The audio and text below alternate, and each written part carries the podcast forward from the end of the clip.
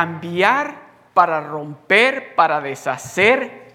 No importa cómo de duro o de difícil esté, esta palabra, pero esta palabra tiene, porque iba, me recuerdo de que había una señora allá en, en, en, Nueva York que tenía una Biblia que era así de, de larga y así de ancha, y la tenía en la sala en su mesita. Y una vez le dijo el pastor, oye, ahora le dijo, ¿qué bibliota se tiene usted aquí? Sí, le dijo, y la tengo ahí, le dijo, para que asuste todo lo malo. Que cuando usted malo, clara, y dice la palabra de Dios que nos sometamos, ¿a quién dice? A Dios. ¿Y qué pasa después? Resistid al diablo, dice, y huirá de vosotros. Entonces quiere decir que cuando nos sometemos a Dios a través de su palabra y abrimos nuestras las preocupaciones, todos esos son malos espíritus. Son demonios, esos demonios que, le están quitando el sueño se van a tener que ir. Esos espíritus que tal vez usted está un momentito bien contenta o contento y de repente como que... Que los que están cerca de usted dice, bueno, ¿y qué le pasó? Esos espíritus se tienen que ir cuando usted se empapados esencia de Dios, que esos espíritus tienen que irse. Amén.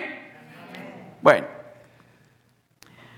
esta tarde vamos, vamos a estar en la segunda parte de rompiendo el yugo de la deuda. Rompiendo el yugo de las riquezas del amor a las riquezas, rompiendo el yugo del amor a las riquezas. De eso vamos a estar hablando ahora. ¿Cuántos se recuerdan que estuvimos casi siete domingos, creo, hablando de palabra, camino hacia la victoria, comiendo el camino hacia la victoria? ¿Y cuántos de ustedes entendieron la importancia que hay? No nuestras emociones, sino la palabra de Dios. Porque mis emociones quieren decir todo lo negativo, todo lo que trae muerte, no vida. Pero cuando yo hablo la palabra de Dios, estoy trayendo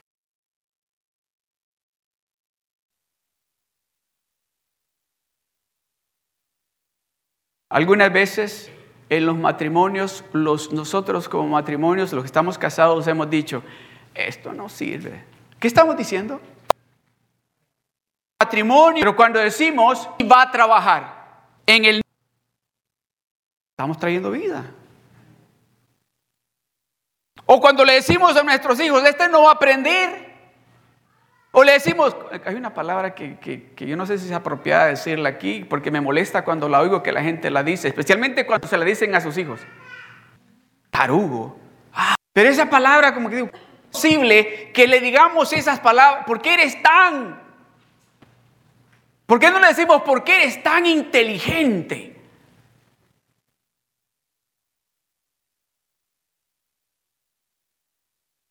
Pero en esta tarde vamos a hablar de rompiendo el yugo de las riquezas. Cuenta de ahorro, el amor, mucho dinero. Yo quiero tener mi cuenta de cheques con mucho dinero. Yo quiero tener el mejor carro. Yo quiero tener esa casa, pero que ya la vi como la quiero. Y empezamos a mirar hacia esa meta. Esa es la meta que nos hacemos. Yo quiero tener eso. Y lo voy a. La mente quiere quitarle la deuda. Dios no solamente quiere quitarle a usted la deuda que usted tiene, sino que Él quiere sacarlo. Porque ¿a cuántos de ustedes nos ha pasado? A mí me pasó.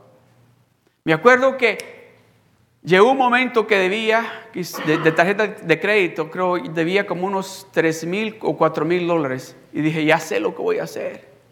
Cuando llegue el dinero, los impuestos, pero si usted me pregunta, ¿y qué pasó seis meses después? Estaba de nuevo.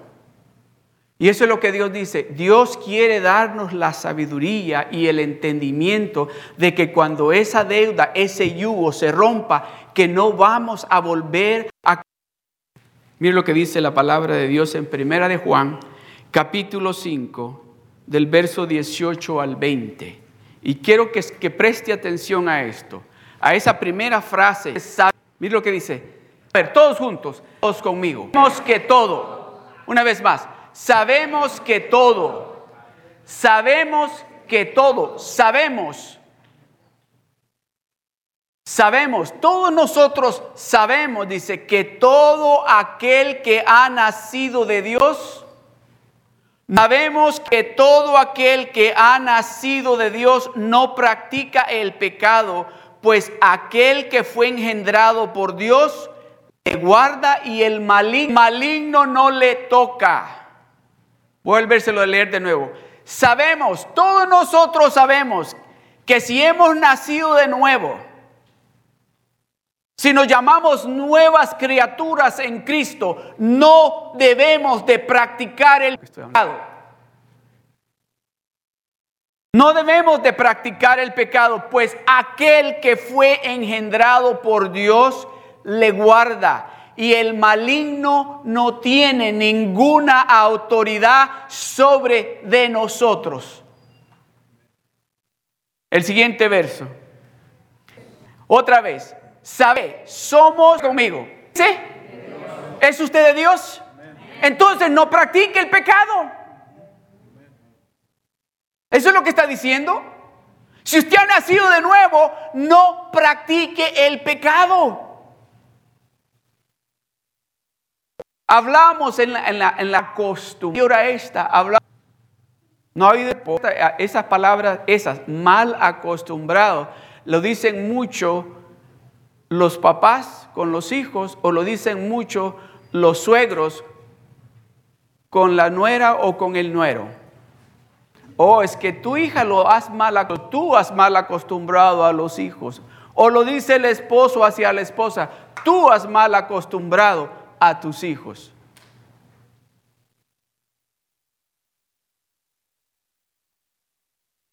Está bajo de saber de Dios. So usted y yo somos nuevas criaturas y por lo tanto no practicamos el pecado. Sabemos que somos de Dios porque el diablo no tiene ninguna autoridad sobre nosotros. Y el mundo entero está bajo el maligno. Entero. Está preocupado en este momento. Está pensando, necesito más dinero. Necesito más dinero. El dinero es la respuesta el problema que yo tengo ahorita solamente, oiga bien, dice así, solamente lo resuelve que tenga esto, dinero. En medio del pueblo de Dios hay muchos hijos de Dios y hijas de Dios que están diciendo lo mismo. Esto, esto tengo que resolverlo y necesito tanto de dinero. Sabemos que somos de Dios. Pero hay alguien allá afuera, allá afuera, hay alguien allá afuera que tiene el dominio sobre de todas esas personas que no citan de Dios.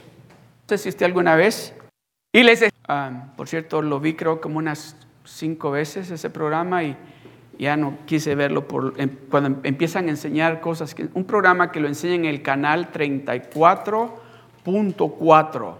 Y es un programa que habla solamente de drogas, los cómo, cómo, oiga bien, yo no sé cómo, cómo harán eso, pero que se van a México, a Colombia, se van a Venezuela, a Bolivia y empiezan a grabar a la persona que es la que produce ese país y, y, y de ahí lo podemos introducir a los Estados Unidos. Y dice el hombre, el hombre que es supuestamente el, el no sé cómo le llaman, el jefe, tiene una máscara como de las que se ponen los luchadores y dice, y entonces cuando lo introducimos a México, a Estados Unidos, que es el que me hombre, el que lo está grabando, le dice, oye, ¿y cuánto dinero tú hiciste el mes pasado y abre un cuarto, abre un cuarto como un closet y usted mira aquel montón de dólares, pero montones de eso.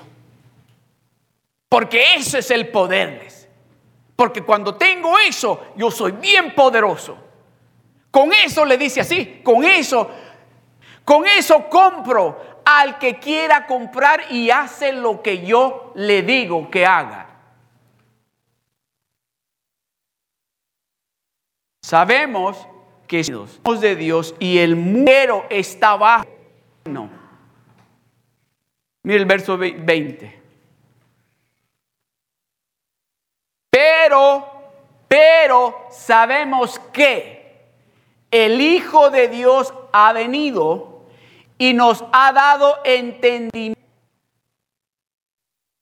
para conocer al que es verdadero, para que dejemos de adorar a ese Dios que se llama riqueza y que lo adoremos a Él, que Él es el verdadero, pero sabe que nos va a dar la riqueza. Nos ha venido y estamos dado entendimiento para conocer al que es verdadero y estamos en el verdadero. ¿Quién está en el verdadero? ¿Quién tiene a Jesucristo en su vida? Dijo Jesucristo, este es el verdadero Dios y la vida eterna. Este es el verdadero Dios y la vida eterna. Todo Dios no practica. No practica el pecado. El que ha nacido de Dios tiene que dejar de robar, el que ha nacido de Dios tiene que dejar de fornicar. El que ha nacido de Dios tiene que dejar de adulterar. El que ha nacido de Dios tiene, tiene que dejar el orgullo por la humildad. El que ha nacido de Dios tiene que practicar una vida nueva en Cristo.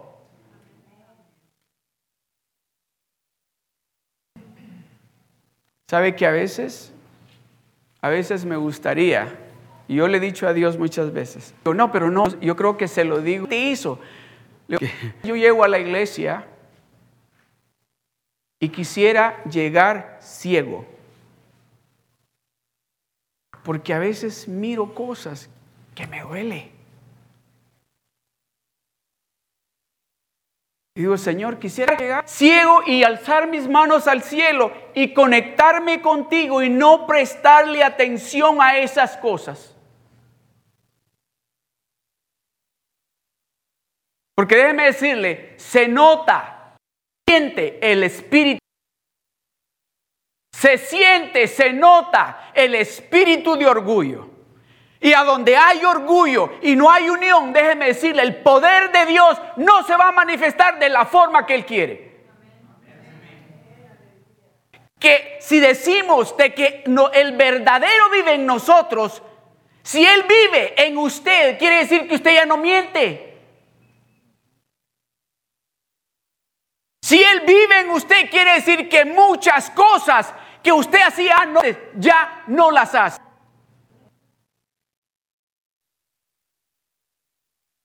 Pero sabemos que el Hijo de Dios ha venido y nos ha dado entendimiento.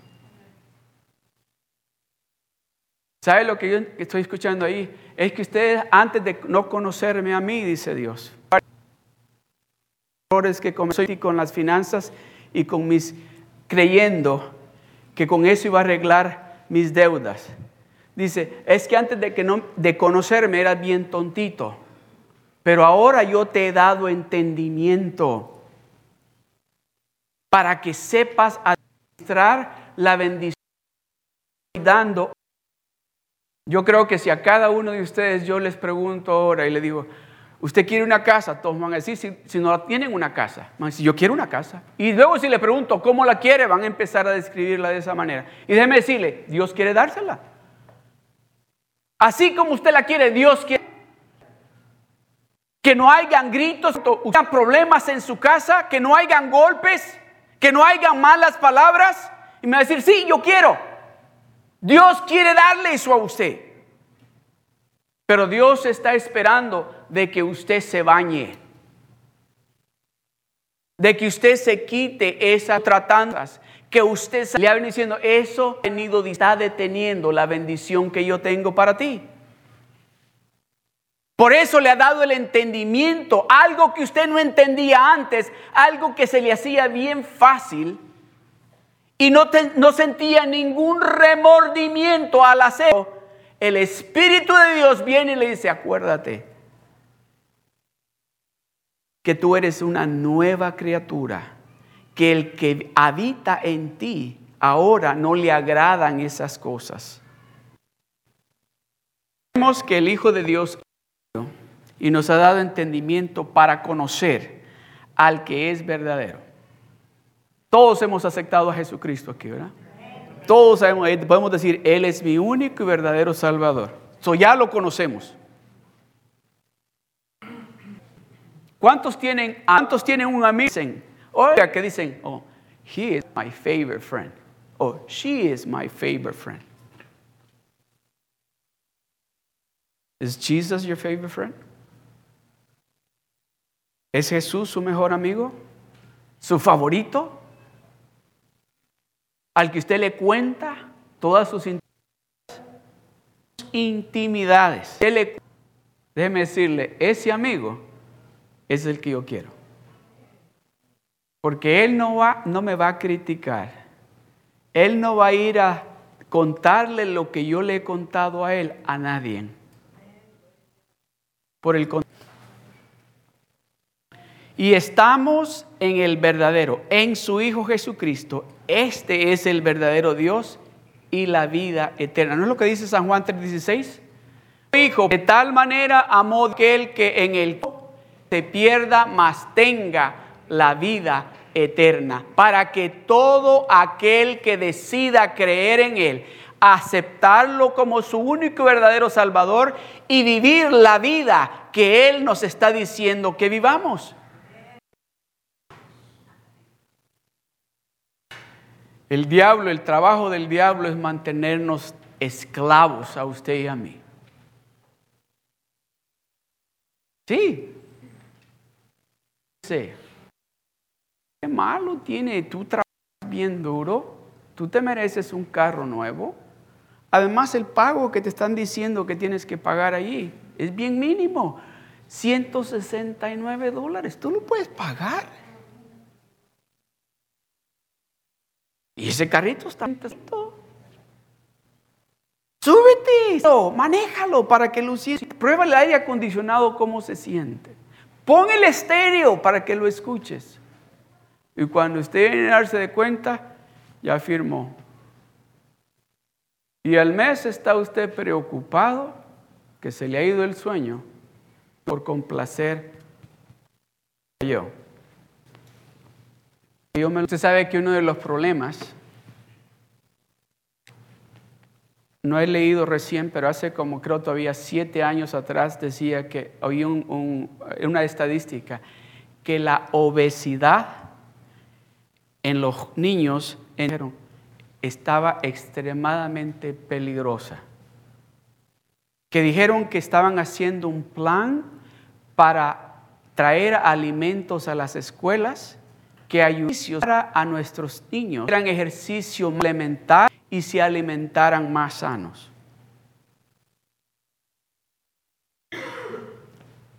Ese es el instrumento que el enemigo usa más en nosotros para luego llevarnos hacia el lugar donde Él quiere llevarnos. Dice, come, tú come. Noche, come, tú tienes que ir a comer. Y empezamos a decirle sí a este cuerpo. Que cuando vienen esos momentos donde ese mismo enemigo, el que me dijo, cómete ese plato de frijoles, viene y me dice, ¿ya vistes? Nadie te va a ver. A ver, ¿quién le vas a contar tú? Y como hemos, he mal acostumbrado este cuerpo a darle todo lo que me ha pedido, por comida, ahora cuando me está pidiendo algo que yo sé que puede matarme a mí, físicamente y espiritualmente, dice, pues dármelo. Por eso por eso es importante que aprendamos a decirle a esta carne o a este montón, así yo lo llamo, a este montón de tierra, decirle, no, no es lo que tú quieras comer. Voy a enseñar ahora, tú quieres aprendas a respetar lo que yo digo para que cuando llegue ese momento que me digas, mira esa muchacha o mira ese muchacho, que pueda decir, no, cállate la boca. Mira que están bien heladitas, tómate una. Nadie, aquí estás entre mí. Tienen un montón. Y con lo mal que te pagan. Como lo hemos mal acostumbrado a darle tópico y razonable lo que estamos escuchando. Y lo hacemos.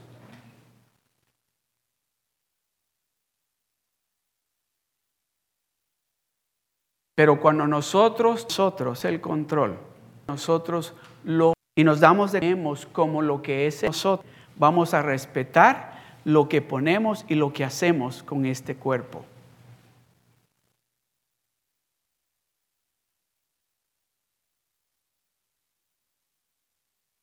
Mateo capítulo 6, verso 24 dice, ninguno, ninguno ¿Sabe que yo todavía tengo problemas con algo? Pues, mi hijo, a veces que digo, ¿y este? Y luego a veces, el asunto que él se casó y tiene su familia, tiene su esposa, tiene sus hijos. Y a veces, honestamente, a veces digo, este tiene que estar aquí conmigo también, es mi hijo. Tengo que hablar con la esposa de, ¿qué te pasa? es que él ya tiene su familia. Él tiene ahora su familia que atender a su familia. Y yo todavía estoy pensando que él tiene que estar conmigo. Yo no sé por qué les dije eso, pero ninguno puede servir a dos señores. Porque aborrecerá al uno y amará al otro, o estimará a Dios y qué? No podéis. Ninguno puede, no puedes, ninguno puede servir a Dios y a las riquezas. Ninguno puede servir a Dios y a las riquezas. Puedo estar pensando, tengo que chequear la cuenta de ahorro, tengo que cuidar ese dinero, tengo que trabajar, tengo que hacer más dinero para poner más dinero en el banco. Oh, ahora no puedo ir a la iglesia porque tengo que hacer este trabajo y en ese trabajo me van a mente Muy bien. hacer por Ninguno, no hay nadie que pueda servir a dos señores. Yo creo que la hermana Ligia es testigo de eso ya. Recién tuvo un trabajo que tenía dos jefes. Y uno era cristiano y el otro no era cristiano. Puede servir, imagínense, porque o aborrecerá al uno y amará al otro, o estimará a uno y menospreciará al otro. No podéis, No podéis servir a Dios y a las riquezas. Tal vez puedes tener dos jefes. No puedes amar a Dios. Porque ¿a cuántos de ustedes cuando van a comer a algún restaurante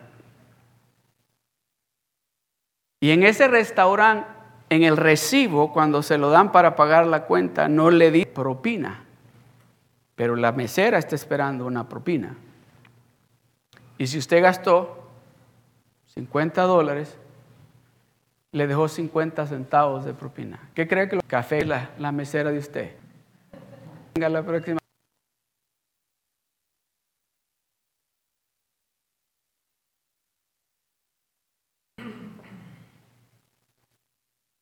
O si gastó 50 dólares y le dejó 20 dólares de propina, ¿qué cree lo que esa persona va a decir? ¿Cómo le gusta? Ah, ya sé cómo le gusta el café a usted. Sí. Ah, le gusta la lechita esa de sabor, ¿verdad? Esa le voy a traer. Puede servir a o aborrecerá al uno y amará al otro, o estimará al uno y menospreciará al otro. No podéis servir a Dios y a las riquezas. No podéis servir a Dios y a las riquezas. No puedes. Vamos a... So, en esta tarde, Dios nos está... ¿A quién vamos a servir? Dice Dios. Porque ya nos dijo que no podemos. Tal vez estamos tratando y hemos tratado y vamos a seguir tratando de servir a Dios y también a las riquezas, pero Dios nos está diciendo, no puedes, no vas a poder, se te va a hacer difícil y vas a elegir, vas a elegir. Mire lo que dice la palabra. Te estoy ¿Cuántos han leído la historia del joven rico? ¿Se recuerdan? que dice que llegó y le dijo, Señor, quiero irme contigo, yo quiero, mira que eres bueno. Y él le dijo, oye, no ando matando, no adultero, amo al vecino, me porto bien con mis papás, los honro. O le dijo, una cosa te falta. Una tan sola cosa te falta.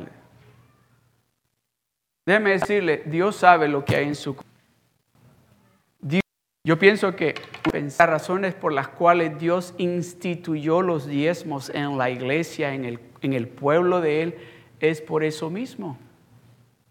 Porque Él dice, no dice así Malaquías 3.10, dice, probadme. Dice, trae todos los diezmos al alfolí y ahora en esto. Y dice que lo probemos a Él, pero en realidad lo que está haciendo es probándonos a nosotros. Él quiere ver si nosotros estamos dispuestos a probarlo a Él con algo que Él nos está diciendo. Porque en el momento que decimos, ay, viene el hermano a hablar de los diezmos. Ustedes me han oído cuando llegué a la iglesia yo sabía que me había puesto aquí en la bolsa esta tres billetes de a uno. Yo estaba seguro. Estaba 100% seguro que en esta bolsa me había puesto tres billetes de a uno. Y cuando pasó el canal, puse, eran la mano día 20. Y, y, el asunto es que el, hermano cuando pasó, no, no crea que iba caminando despacito, va rápido. Y yo veo mis dos billetes de a 20 que se van no, no le miento, di tres pasos como, pero el, ruido estaban cantando. ¿Y qué me oyó? Pensé nada más, yo quería decir siete para, oh, perdón, 37 para atrás. Porque muchos hermanos hacen así. Dice, me da cinco, me da, agarre cinco y me da 15. Pues yo dije, ah, pues lo voy a hacer. Y se me fue. Y lo estoy mirando. No podéis, ¿dónde se, se me va, Señor? No podéis servir a dos señores. No puedes. No podemos servir a Dios y a las riquezas. No podemos. Ah, yo iba para la casa ese domingo. No lo puedo creer. Déjame que le diga algo. Así voy a la oficina y le voy a decir, ¿sabe? Pues yo, me, yo lo que quería dar era tres dólares. Pero se me fueron los... Y hasta le iba a mentir. le voy a decir, lo único que tenía para la semana se los di allí, pero la intención mía nada más era darle tres.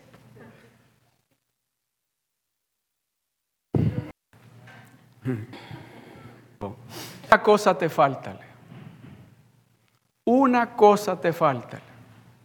Lo ve y vende todo lo que tienes y dáselo a los pobres y sígueme. ¿Sabes? Se perdió la bendición mejor ese dos no se ha de ser discípulo. No había entendido hasta ese momento. Por lo único que le dijo, maestro bueno, le dijo. Pero no se había dado cuenta de que todo lo que él tenía era por ese maestro bueno que tenía enfrente a él. Y cuando le dijo, ve y vende todo lo que tiene y compártelo con la iglesia. Porque le había dado mis 20, 40 dólares allí. Y mire, ¿dónde me tiene Dios? Mire cuántas bendiciones me ha dado Dios. Dios no se equivoca. Cuando nos está diciendo, no me puedes, decide a quién y el Dios. Yo sé que algunos de nosotros, por razones obvias, a veces tenemos trabajos que nos toca que trabajar los domingos. Y tenemos que trabajar para solventar nuestras finanzas. Yo lo entiendo. Y Dios lo entiende. Diciendo, oh, si yo he oído testimonios, no, de muchas personas que decían, no puedo tomar el discipulado porque tengo que irme tan pronto se termine el servicio, porque tengo que irme a trabajar.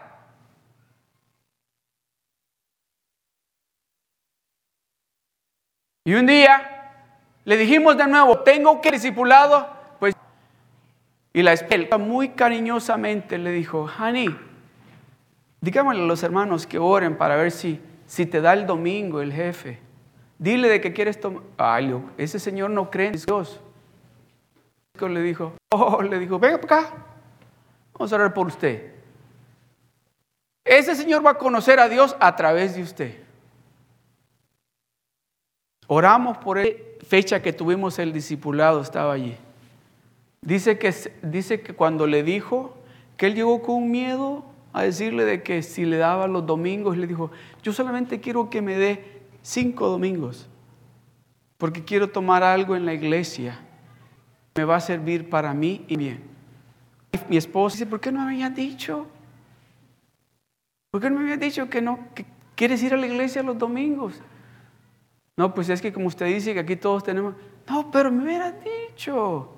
¿Cuántos domingos? Dice, cinco. Ok. Entonces, cuando se ya iba, dice que fui del uno y y no me puede dar otros siete domingos.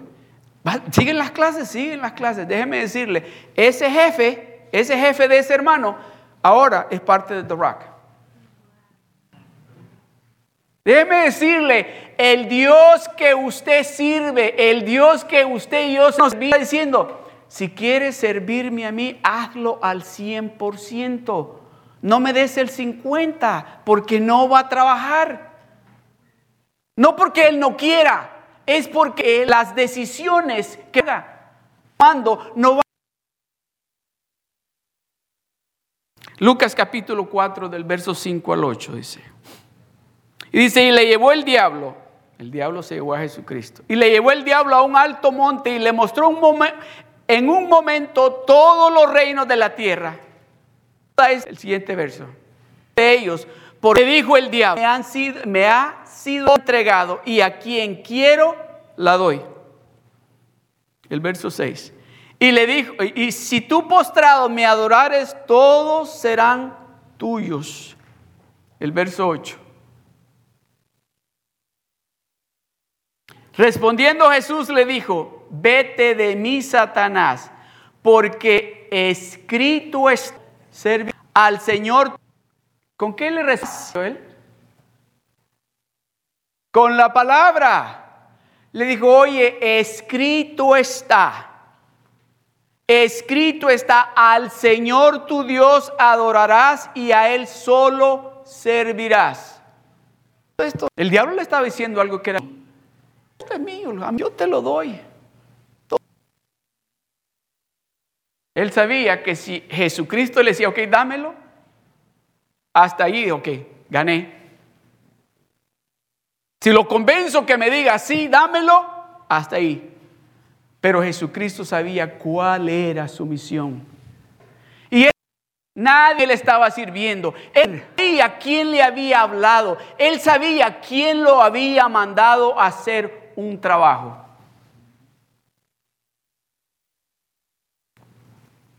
A nosotros los padres, tal vez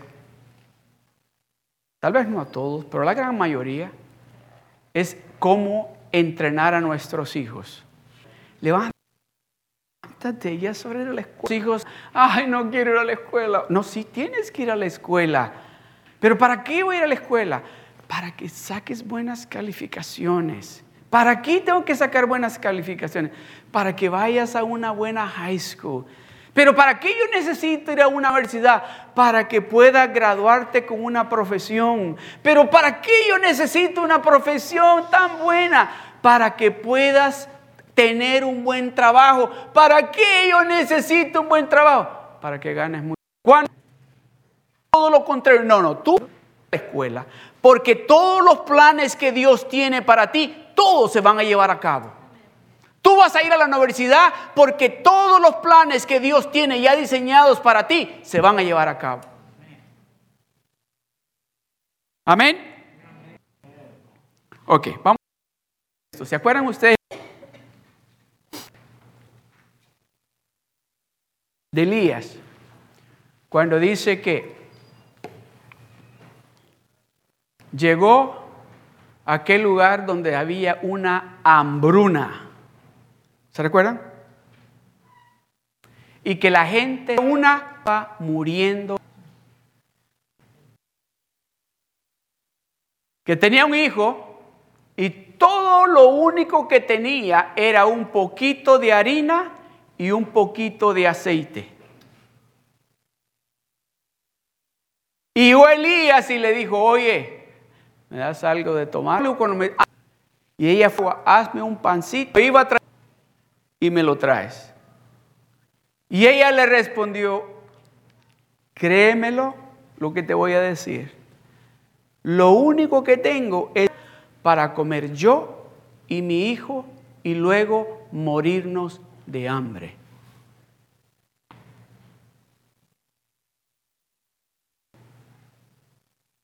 O oh, hacemos eso nosotros ahora en día, van no puedo creer. ¿Cómo se atreve a pedirle a esta persona que está allá y que apenas puede mantener a la familia y decirle que le haga todo a él o que le haga?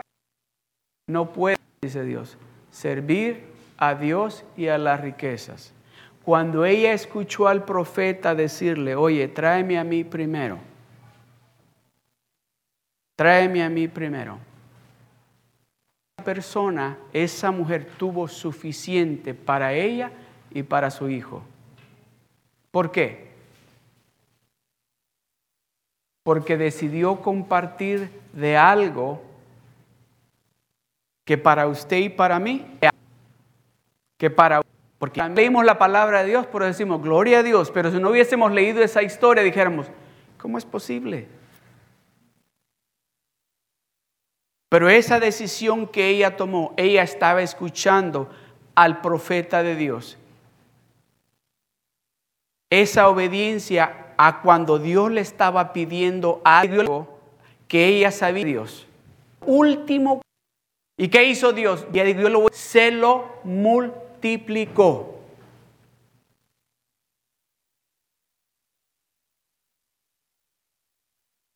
Dios quiere borrar todas esas deudas. Dios quiere romper esos yugos. Dios quiere romper esas cadenas. Pero Dios nos está diciendo, no hay que tomar un ir a la día, ¿a quién vamos a servir? Porque podemos seguir de la misma manera, sirviendo a Dios y a las riquezas, pero en el proceso de eso, por ejemplo,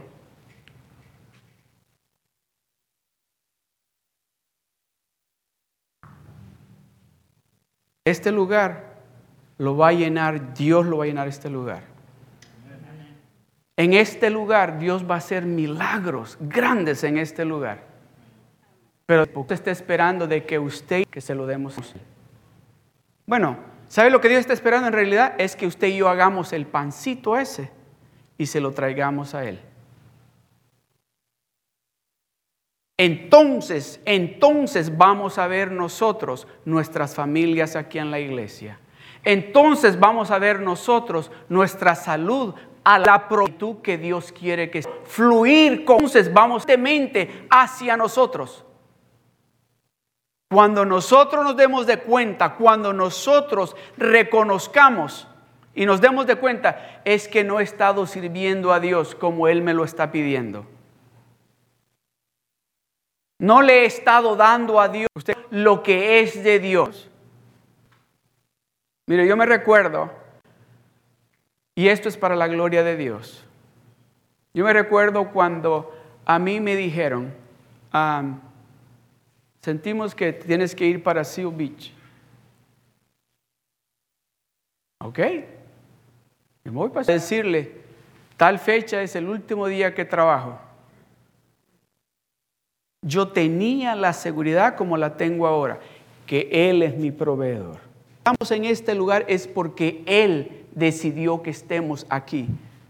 Pero Él ahora nos está diciendo, sírvanme a mí, sírvanme a mí, acérquense a mí, denme a mí eso que ustedes tienen, eso que les estoy pidiendo a ustedes, multiplique, que me lo den a mí, todas esas cosas, cada área de sus vidas en cada área de sus vidas, yo lo voy a multiplicar desde el Señor.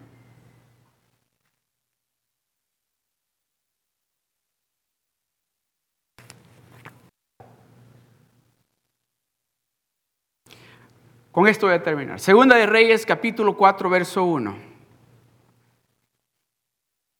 Dice, una mujer de las mujeres de los hijos de los profetas clamó a Eliseo diciendo, Siervo mi marido, el acreedor para tomarse dos hijos míos por siervos. Y Eliseo le dijo, ¿qué te haré yo? Declárame qué tienes en casa. Y ella dijo, tu sierva ninguna cosa tiene en casa, sino una vasija de aceite. Él le dijo, ve y para ti, tal vez usted está pensando, bueno, Dios quiere que nos deshagamos del yugo de la deuda, pero aquí a esta mujer le está diciendo que voy a pedir prestado. Escuche.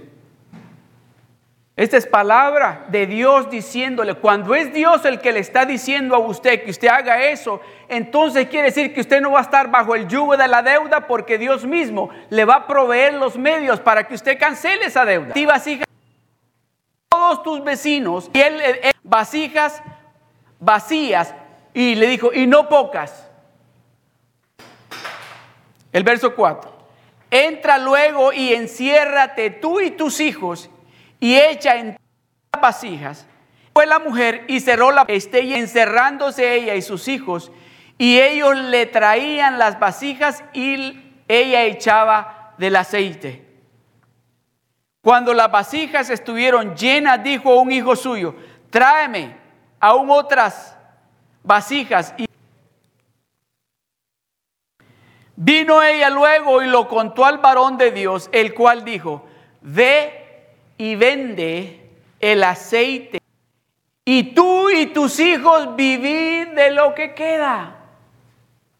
Cuando es Dios el que está trayendo esa palabra, cuando es Dios el que le está hablando, Dios le va a proveer los medios. Cuando Dios trae la bendición, no trae la bendición solamente para un momento. Aquí está el ejemplo. Ve, pide prestadas vasijas, llénalas de aceite. Déjeme decirle, si esa mujer hubiese prestado 100 vasijas más, las hubiese llenado. Pero venderlas y te, cuánta pagar la deuda para tener dinero para el resto de su vida. Era una viuda y su esposo no le había dejado ninguna herencia. Dios está pendiente de sus hijos. Dios está pendiente de nosotros. Todo lo que usted tiene que hacer es escuchar esa palabra que Dios le está diciendo. Para proveerle esa no a usted que no va a estar preocupada de cómo va a hacerle cuando usted tenga que retirarse porque va a tener más que suficiente.